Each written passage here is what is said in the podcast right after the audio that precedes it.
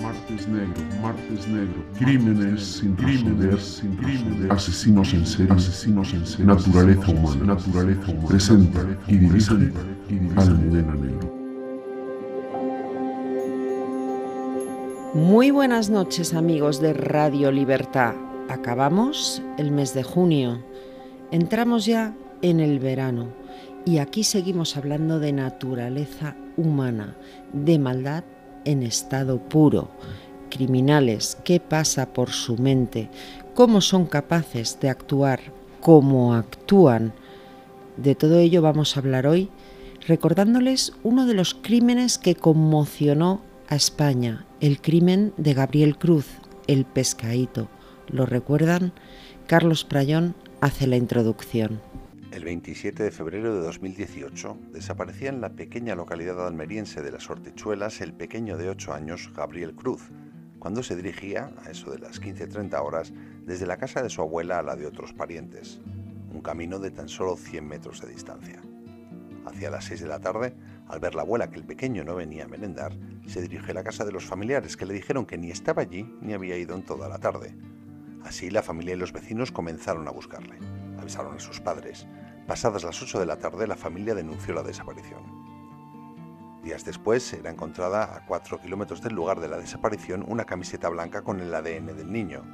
Una camiseta que había sido colocada allí por la asesina para tratar de despistar a la policía. Ella misma fue quien la encontró, pero cometió un error. La camiseta estaba seca y ese día estaba lloviendo. Gabriel estuvo desaparecido durante 12 días. En su búsqueda participaron más de 5.000 efectivos, entre ellos 3.000 voluntarios. De hecho, fue la mayor búsqueda coordinada de un desaparecido en la historia de nuestro país. El 11 de marzo aparecía el cadáver del crío en el maletero del coche de Ana Julia Quezada, pareja del padre del menor. Siempre estuvo en el punto de mira de la policía, aunque pensaban que Gabriel estaría vivo. Sin embargo, el menor había sido asfixiado. Antes, la asesina había desenterrado su cuerpo, que había estado en una finca de la familia Paternasita en Rodalquilar, Allí había sido asesinado el mismo día de su desaparición. Después, la criminal se dedicó a dar entrevistas y fingir tristeza ante las cámaras y ante su pareja. Tranquilo Ángel, cuando Gabrielillo aparezca y todo esto acabe, nos vamos a casa, le decía mientras facilitaba grandes dosis de ansiolíticos. El juicio se celebró en septiembre de 2019. El jurado popular condenó a la criminal a la pena de prisión permanente revisable, así como a una pena supletoria de ocho años y tres meses más por dos delitos de lesiones psíquicas y dos contra la integridad moral de los padres de Gabriel. Ana Julia Quezada, primera mujer condenada a prisión permanente revisable, había nacido en marzo de 1974 en la República Dominicana. Llegó a España en el año 1995 y se instaló junto a su hija en Burgos. En 1996, la niña, que tenía cuatro años, murió al caer por la ventana de un séptimo piso conmocionó a España en pleno debate por la prisión permanente revisable Miles de personas acudieron el 13 de marzo a la Catedral de Almería para despedir al pequeño. La pena que solicitaron tanto la Fiscalía como la acusación particular fue esa, la prisión permanente revisable. El jurado popular, siete mujeres y dos hombres, no lo dudó y condenó por asesinato con alevosía a Ana Julia Quezada. La pena impuesta fue confirmada por nuestro Tribunal Supremo en diciembre del año 20, desestimando así los recursos de casación interpuestos por la defensa de la asesina.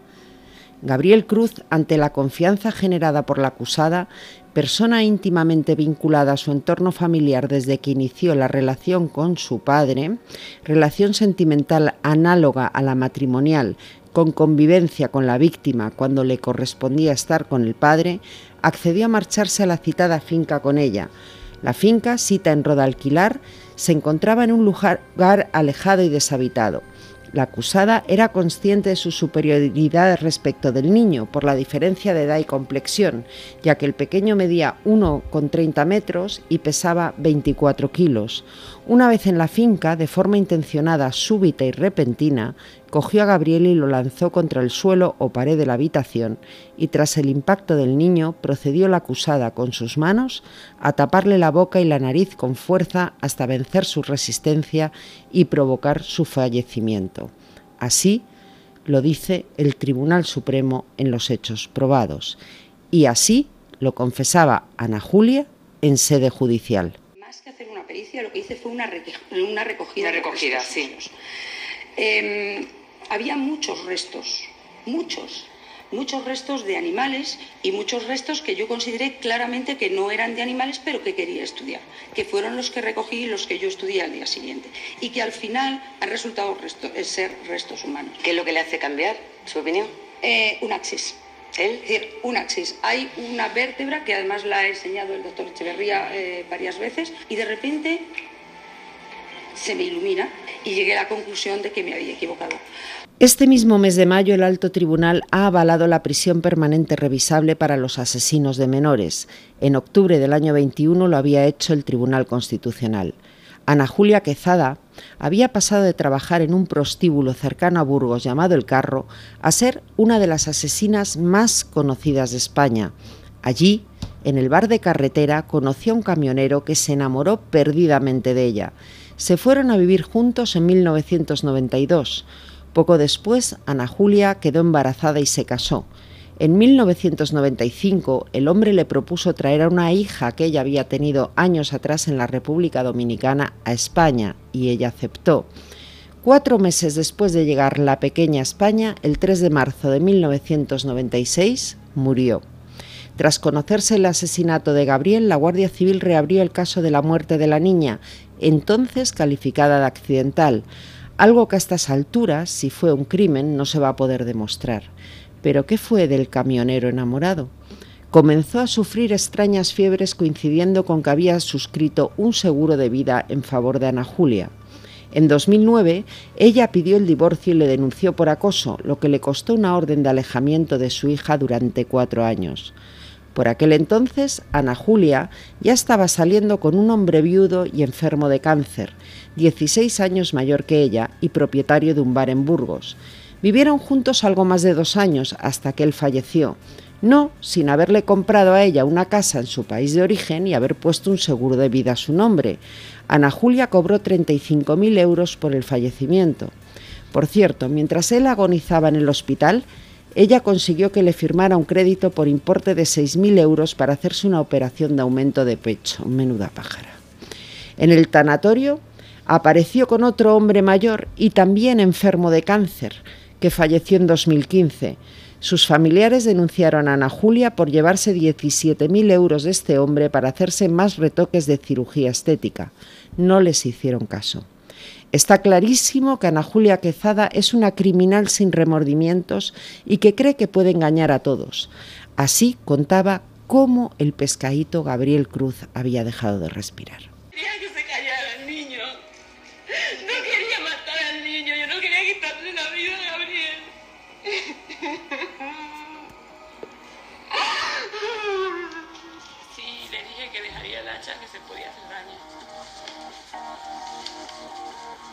Continuación pues pasó todo lo que pasó. Realmente tengo claro que yo le puse la mano para que se callara, para dejarme decir esas cosas, la mano en la boca y en la nariz. No sé si la otra la puse en el pecho, se la puse en la nuca, se la puse en la cabeza, no lo sé.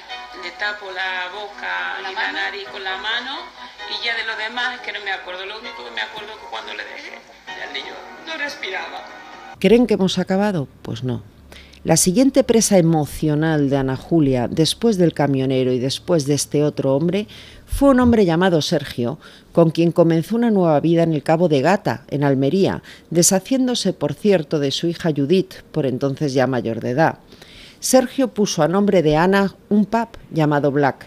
Cuando se separaron en 2016, a ver si adivinan quién se quedó con el negocio. Fue en ese pub donde ella conoció a Ángel, el padre de Gabriel Cruz. En septiembre de 2017 se fue a vivir con él. En febrero del 18 asesinó a Gabriel.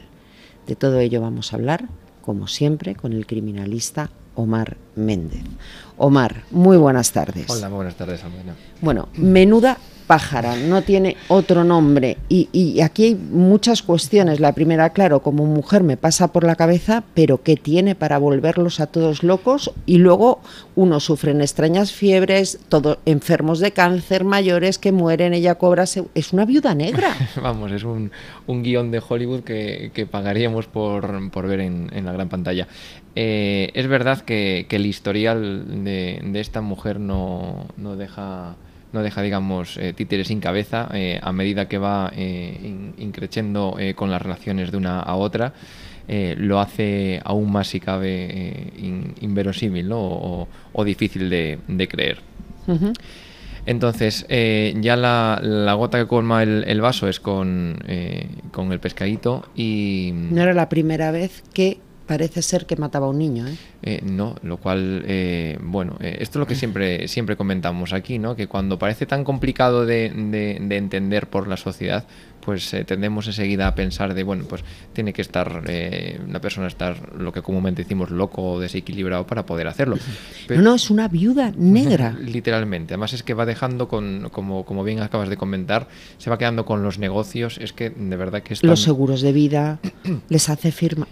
Claro, entonces eh, cuando ya investigan este último asesinato eh, que comete, pues eh, es verdad que, bueno, mira, por ejemplo, aquí ese, ese trabajo impecable de la Guardia Civil que, mm, como lo primero que ha hecho es lo normal, una vez que desaparece el niño, es en el círculo más cercano pedir la autorización judicial para escuchar los Tuvieron claro desde el principio que ya tenía Efectivamente, ¿no? Había otro sospechoso que era un señor que acosaba a la madre del niño, pero bueno, tenía su coartada, estaba en otro lado y bueno, es verdad que, que enseguida desapareció del, del este, del, del plano eh, inicial. Y apareció ella sobre todo cuando llamó todavía, fíjate, a uno de sus, eh, a su expareja de Burgos, que ya no sé a cuál se refiere. El camionero sería, porque el otro falleció de cáncer, tiene que ser el camionero. Pues eh, habló con él y ahí en esa conversación es donde ella echa un poco de, bilis contra la madre y entonces como que pasa a ser la, la, primera, digamos, sospechosa, junto con las cámaras de vídeo en la que se le ve a, a ella guardar unos tablones y desenterrar algo bueno, que era el cuerpo sin vida de, de, Gabriel. ¿no? Mm. Eh, como bien dices, una viuda negra, pero vamos, de casi de manual. O sea, desde que comienza su andadura en, ese, en ese eh, prostíbulo trabajando hasta que va eh, cambiando de, pareja sentimental y, bueno, por, por suerte. Pero a todos los exprime como un limón, ¿eh? Sí. No... Y fíjate que el segundo, la familia, lo denuncia y la justicia no les hace ni caso no solamente que no le hace ni caso, me refiero, y ahora cuando la muerte del otro niño que mm. caía, eh, si no recuerdo mal, desde, desde un piso... La niña que, cayó por la ventana. Efectivamente, que era accidental, claro, ahora es muy complejo, tanto judicial como en la forma de, de hacer la prueba pericial, demostrar si esto eh, tenía o, o, no relación con, con, un posible asesinato o no, pero claro, viendo todo este historial... Eh, de todas formas, parece ser que la niña que tenía cuatro años cuando cae por la ventana para haberse caído por esa ventana tendría que haber puesto una silla delante de la ventana, haberse subido a la silla, haber abierto la ventana. Bueno, una caída fortuita no parecía que no parecía. Pero bueno, eh, luego, como suele decirse, ¿no? Una vez ya a, toro pasado, eh, ya es cierto que las especulaciones que podamos hacer, pues es como, claro, ahora lo podemos pensar. Sí, pero fíjate si en su momento se hubiesen dado cuenta que lo de esa niña no era accidental, pues posiblemente ni hubiesen estafado al camionero, ni hubiesen estafado a la familia de los segundos, ni se hubiese quedado con el Pap Black y Gabriel Cruz seguiría vivo. De ahí la gran importancia de, cuando se realiza un, examen pericial, hacerlo con no confiando, que, que, lo entiendo que es con la mejor buena fe, de, pensar que realmente es un accidente, de que las cosas pasan eh, a veces por, por desgracia de esta manera y entonces pues se omite, en plan, ¿cómo vamos a pensar que, la, la, madre de esta criatura eh, va a, tirarla por, la tirarlo ventana. por la ventana, que ya sería ser retorcidamente pensado? Mm. Es verdad que no es lo habitual, eh, gracias a Dios, sino que suele ser la excepción, ¿no? Y, ya con este, con este caso, además, no sé si te fijaste, bueno, claro que te fijaste, eh, el, teatro que, realizó eh, de las cámaras. los audios también en el propio juicio, vamos. Eh, cuando inicialmente, bueno, hasta tardó bastante en acabar reconociendo, incluso viendo la cámara, eh, porque inicialmente había dicho que su, que su coche se lo habían puesto ahí, que había cogido el coche. Y que no sabía lo que había en el maletero. Con el cadáver, el cadáver detrás, ¿no? Eh, el propio hecho del, del homicidio del asesinato de, Gabriel, eh, que es cuando la, abuela no lo pierde de vista en esos 100 metros que había hasta la casa de los familiares y los primos, que, que me acuerdo cuando salió esto en los medios que decían que cómo lo podía dejar descuidado. Pero bueno, estamos hablando de 100 una- metros. y es una aldea, quiero decir, que, que los que, como yo, vivimos en pueblos muy pequeños. Sí, que no es en Madrid capital. Efectivamente, que lo pues se viene, conocen todas las calles, todos los vecinos, se conoce todo el mundo. Entonces, bueno, pues eh, puedes mirar un poco por la ventana, pero ya está. Se supone que, que el niño, evidentemente, sabe llegar. Yo creo que no hay que culpar a los familiares No, no, por para las nada. Eh, acciones. en este caso no, pero me que hay algunas que pueden ser un poco, pero esto no, no tendría no tendría más. Además, abusando, como, como bien has dicho antes, de, de la confianza, porque claro, el, niño le para a alguien que conoce, porque es la pareja de su padre. Eh, luego hay una parte que, que, bueno, eh, el reírse de, de un caso en sí no, pero es que la situación que ella alegaba que como que el niño con un hacha le estaba... Sí, eh, sí, lo dijo en el juicio. le estaba dando esa, esa resistencia, ¿no? Entonces, bueno, pues eh, que una persona adulta eh, con un niño eh, de 24 kilos, de 1,30, además se sienta amenazada y que por eso le llevó a... Pues Es una que, teatrillos. eh, un, teatro eh, que, bueno, eh, ni en, como he dicho antes, ni, ni en los mejores ni en las mejores pantallas. Es la primera mujer condenada a prisión permanente revisable. Y bien condenada. Y bien condenada yo creo también, sí. Sí. Y además con este historial, es que además es digno de una clase de criminología ir analizando uno por uno en cómo Mm. se ha quedado legalmente el del seguro de vida que, que le hizo firmar, bueno, 35.000 euros trinco de uno, 17.000 de otro. Y aún así luego le, le querían, eh, bueno, eh, eh, indultar a la, a- a la mujer esta en cuestión. Pero bueno. sin entrar mucho en ese, en ese último, es verdad que... Pero ¿cómo vamos a indultar a una Pues es lo que no negra? acabo de Vamos a ver. entender, pues no- Es verdad que normalmente los asesinos en serie son hombres. Sí, claro. La mayoría son hombres, pero existen las viudas negras, que es que nos parece muy de novela, pero no, señores. Ana Julia Quezada era una viuda negra. Totalmente, me refiero. eh, es verdad que como si tiramos de, estadísticas, no, es innegable, evidentemente, que el tipo de signos en, en serie o ese tipo de actos son cometidos por varones normalmente, pero eh, eso no quiere decir eh, que mujeres como esta no lo puedan realizar. Es más, es que hubiera seguido No, vamos, haciendo eh, exactamente lo mismo. Probablemente hubiera tenido lo que ella buscase, eh, o incluso si no se hubiese destapado por el motivo que. Pues habría acabado rompiendo con el padre de E iría Gabriel. por la siguiente víctima. Efectivamente. Es, es que es de manual, ¿no? Exacto. Entonces, ¿cómo vamos a indultar a una persona como esta, que Pues, es una criminal era- sin ningún tipo de remordimientos, ni empatía, ni nada por Total, el es que ad- además, mm, el, justo el- como lo debatimos en alguna otra ocasión, lo de la- el, el sentido de la prisión permanente es para este tipo de. Antes de- del año 2044 no va a salir, eh, lo cual es un gran alivio. eh, sí, porque si Cuando no. salga igual ya no está en disposición de enamorar así a los hombres. Que cuestión, tendríamos que haber traído una psicóloga para que nos contara cómo se enamoran de ella. De esta manera tan. No, no lo sé, no, esto es cuando. Que pierden la cabeza. es que pierden la cabeza, porque además, señores, yo he estado mirando el perfil y es que dejan a las familias lo que haga falta. Sí, no, esa, ese en- enamoramiento yo creo que debe, o una de dos, o hace un estudio bastante adecuado de qué tipo de, de persona eh, buscar, que tendrá que tiene que ser pues, o, no sé, Vulnerable, vulnerable, eh, mayor, enfermo de eh, cáncer. efectivamente algo, alguien que le pueda dar un cariño, además era, era mayor que, eran mayores que, que ella, que eso no quiere decir nada directamente, pero... Salvo el último, ¿eh? Sergio era más joven que ella, pero le trincó el papa. O sea, que ahí le daba igual la edad. Ella trincaba, fueran mayores.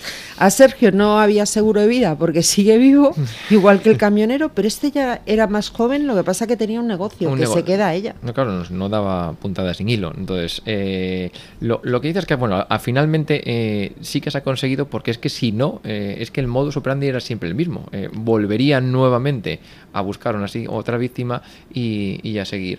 Es verdad que casos como este, así ahora mismo a la memoria, que me vengan de, de alguien mm, que eh, planificase tanto sus víctimas en el sentido de eh, obtengo beneficio, cambio, vuelvo a hacerlo como, de verdad, como, como sí que hay casos en Estados Unidos eh, más famosos sobre, sobre ese tipo de, digámoslo, de modus operandi, pero en España sí es uno de los, sin duda, más recientes y, y que, bueno, conmocionó a España en su momento sin saber antes toda la, la historia o el historial que, que venía detrás de, de- de esta mujer, ¿no?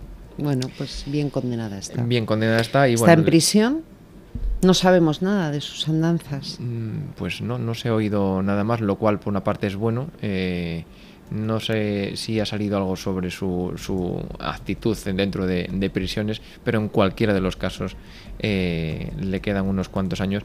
Y bueno, como hemos dicho, es la, la función y así es como desde la, la, opinión social, desde mi punto de vista, además, eh, tiene que ser. Quiero decir. Eh, pues nada que se nos ha hecho súper corto el programa. Sí.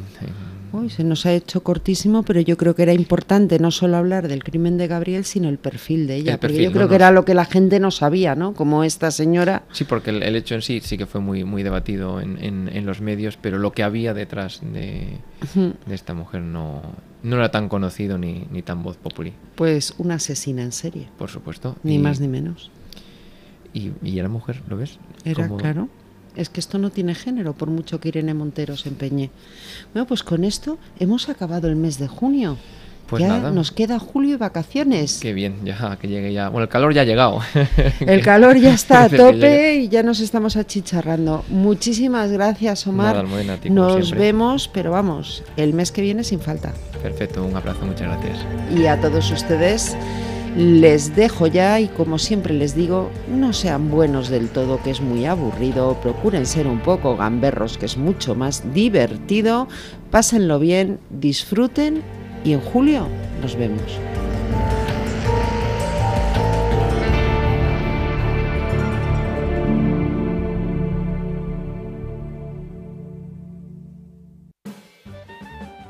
El juego de los crímenes perfectos, de Reyes Calderón, Editorial Planeta.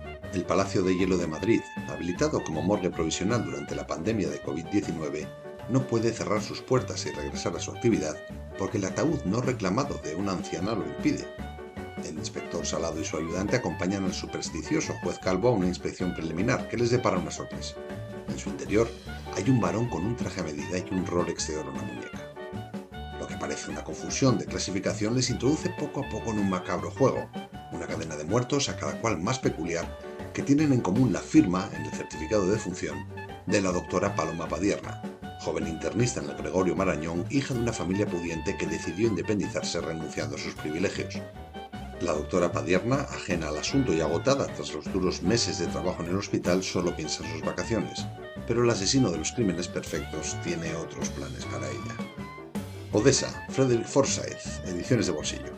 La historia comienza el 22 de noviembre de 1963, el día del asesinato de Kennedy. Un joven reportero alemán acierta a ver una ambulancia en una carretera.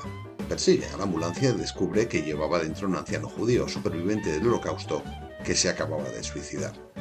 El reportero obtiene el diario del hombre que contiene información sobre su vida en los campos de concentración de la Segunda Guerra Mundial y los nombres de los miembros de las SS que controlaron los campos. Él se propone cazar a un nazi que es mencionado en el diario no solamente para tener un tema para una portada sensacionalista, sino también por una razón personal más profunda. Su padre, un capitán sumamente condecorado de la Wehrmacht, fue matado a tiros por un oficial de las SS durante un altercado de guerra. Él cree que el nazi que figura en el diario es el que mató a su padre. Como curiosidad, Simon Wiesenthal, investigador histórico en la vida real de criminales de guerra nazis, tiene una breve aparición como un personaje de la novela. Scarpeta, de Patricia Cornwell, Ediciones B. Se trata de la decimosexta entrega de la saga de Patricia Cornwell, protagonizada por la doctora Scarpeta.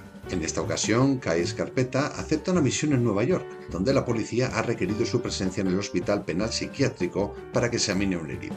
El paciente, Oscar Bain, aquejado de enanismo, se niega a ser reconocido por ningún otro médico. Cuando Kay comienza a examinarlo, Bain le cuenta una historia absolutamente rocambolesca. ¿Acaso Bain es un acosador obsesionado con Escarpeta? ¿O quizás su relato paranoico es verdad y es a él a quien espían, persiguen y acosan? Lo único que Escarpeta sabe con certeza es que una mujer ha sido torturada y asesinada y que a esta muerte violenta la seguirán otras. Poco a poco emerge una inexplicable y horrible certeza. Quien quiera que esté cometiendo los crímenes sabe en todo momento dónde está su presa.